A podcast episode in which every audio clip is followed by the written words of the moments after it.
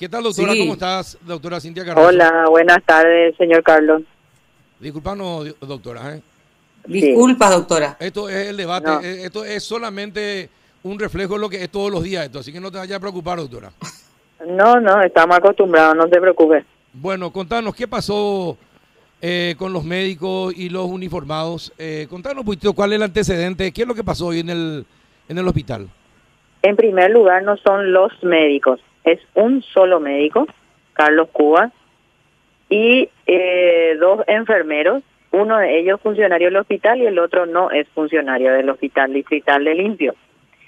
Ellos iniciaron una, empezaron a invitar el día de ayer para una manifestación hoy en frente del hospital de Limpio, diciendo que yo había politizado donaciones y que no quería utilizar porque era de un X candidato la donación. Y entonces yo les presenté los documentos, las actas de recepción, y esas donaciones están siendo utilizadas y dicen que yo no quiero usar y que como faltando camas para los pacientes, eh, yo no quiero utilizar las camas. Y le expliqué que las camas están siendo usadas y justo hubieron una donación en abril y otra en junio. La donación de abril fue donde una empresa, 10 camas metálicas articuladas con sus respectivos colchones, sábana, funda, almohada. De esas se están usando cinco camas porque son camas articuladas, se usan, están cuatro en la sala obstetricia y una en el pabellón respiratorio.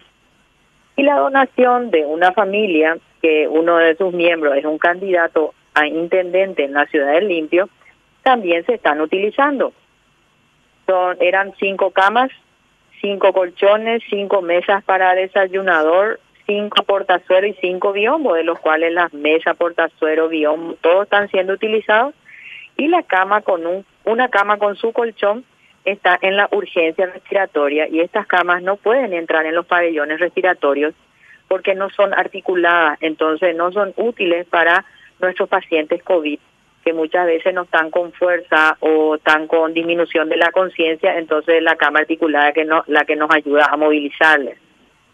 Entonces yo creo que eh, es una denuncia malintencionada no fueron médicos los que participaron, solamente el doctor Carlos Cubas, del cual, contra el cual yo tengo un proceso judicial porque me había agredido físicamente, me rompió el tabique nasal eh, dentro del predio del hospital. Yo, creo que recordarán el caso de hace más o menos dos años y está próximo a ser elevado a juicio oral. Entonces yo creo que se juntaron se juntaron razones que no tienen nada que ver con lo que es el trabajo dentro del hospital. Doctora, ¿se le ve ahí al doctor Cubas dándole un fuerte golpe a quién? Eh, no sé, ese video yo no vi, eh, probablemente, según yo vi en el video que yo recibí, él estaba en la comisaría ya, no fue en el hospital. Pero él, es el que está ahí. Tiene un yeso la persona, parece ser un paciente. ¿Tiene un qué? tiene puesto un yeso en el lado izquierdo de su brazo. Ah, no, no le puedo decir, señora, porque yo no vi ese video. Yo lo que sí vi que él estaba en, en la comisaría, pero en el hospital, en la manifestación mismo frente al hospital, él no estaba. Él es un funcionario que fue trasladado al hospital de Mariano Roca Alonso y tiene eh, presentó su criterio de vulnerabilidad, o sea que él no debería estar en la vía pública y menos todavía sin tapaboca como yo vi en uno de los videos que estaba en la comisaría. Mm. ¿Y los uniformados por qué se involucraron en este caso con, con, este preso, con esta persona, con este médico? El, el tema es que la manifestación se realizó en la frente a la urgencia del hospital con eh, batucadas y bombas de estruendo. Ah. Es un hospital del hospital de limpio, un hospital de referencia para casos respiratorios y COVID. Y nosotros tenemos pacientes graves internados Aparte teníamos también eh, todo el proceso de vacunación COVID, que había muchísima gente hoy eh, esperando para ser vacunada, estaban en proceso de vacunación, un grupo y otro grupo formando fila para ser vacunada. Entonces la policía lo que le pidió es que su manifestación hagan sin las bombas de estruendo y sin la batucada, que estaban en su derecho, aunque tampoco había sido, eh, cumplieron con la notificación previa que hay que hacer en la comisaría para cualquier ah, tipo de estos eventos, ¿verdad? Entonces no se respetó el silencio obligatorio de en los alrededores de un hospital. Más todavía nosotros que estamos teniendo pacientes graves, COVID. La comisaría ya fue una, un enfrentamiento de los manifestantes con quién? Con la policía. Con la policía. Sí, porque el, la fiscalía dispuso que debían ser eh, reconocidos, identificados quién eran los líderes de la manifestación.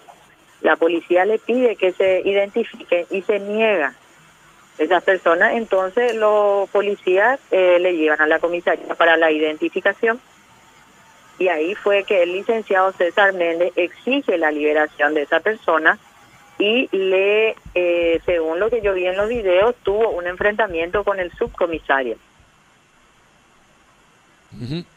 Eh, por otra parte, ¿hay alguna cuestión política de trato? Ajeno a lo que pasó en el hospital, ¿verdad?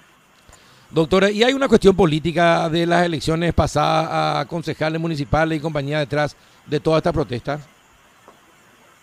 Y yo creo que es consecuencia eso, ¿verdad? Lo que no entiendo nomás es por qué recién ahora y no, por ejemplo, en las internas, cuando somos todos de la misma lista. Bueno, rarísimo es, porque la hicieron correr la información de que usted estaba molesta porque creo que su marido, candidato a concejal, quedó en quinto lugar y compañía y que por ahí viene todo. Y sí, pero eh, todos entramos en la lista. El licenciado César Méndez inclusive es la opción uno. ¿Para qué se preocupa entonces por mi marido que se supone que al ser opción 5 tiene supuestamente menos probabilidades de entrar. No tendría que ser al revés, en todo caso, eh, el equipo, mi marido, en todo caso, buscar atacarle a él. Porque él es el que está primero. Opción 1 es el licenciado César Méndez. No, no tiene lógica nomás, me parece a mí, ¿verdad? Y estas cosas yo creo que deben ser eh, solucionadas o dirimidas en la cancha, en las elecciones, no en un hospital. El hospital pues tiene que estar ajeno a todo lo que es. No hay diferencia de religión, de color, de partido, ni de clubes, ¿verdad? Nosotros estamos para un bien superior que es la salud de la gente. Y la denuncia que usted, usted específicamente como directora, no permite que se usen las camas. ¿Me podés repetir porque sale cortado? ¿Me escucha ahí? Ahí sí, ahí sí. Sí, doctora. ¿Qué pasa con las camas donadas? Se están usando. Se están usando las donaciones de la empresa Lacerí, que es una empresa que trabaja en acero en las inmediaciones de entre Mariano y Limpio. Se están usando de 10 camas, se están usando 5. Y a medida que se van, como con el uso, están teniendo de repente desperfectos o se rompen las camas, entonces vamos cambiando a medida que vamos necesitando porque nosotros tenemos una capacidad de atención, los pabellones modulares tienen en total 32 camas y luego tenemos un tercer pabellón que eh, tiene seis camas para niños y ocho camas otra vez para adultos, todo para casos respiratorios y COVID. Y a medida que se van eh, descomponiendo o teniendo algún desperfecto, vamos renovando las camas a medida que vamos necesitando. Pero las camas, estas últimas donaciones que recibimos la familia Aguilar, como no son articuladas, no podemos usar dentro de los pabellones respiratorios porque no son útiles para el tipo de paciente que nosotros estamos manejando. Entonces se están usando en la urgencia, donde generalmente están los pacientes por pocas horas. O van de nuevo a su casa o se decide ya su internación en los pabellones propiamente para pacientes respiratorios. Bueno, entonces se le puede... están siendo usadas constan en acta la fecha que ingresaron al hospital, cuántas de ellas se están usando y cuántas están en resguardo. En reserva como para ser utilizada cuando haya algún desperfecto. Todo se está usando. Rafa, ¿alguna consulta? No, gracias. Mi saludo a la doctora. Bueno, perfecto, doctora. Gracias por contarnos lo que pasó. Muchas gracias. No, gracias a ustedes por la oportunidad. Hasta luego, la doctora Cintia Cardoso.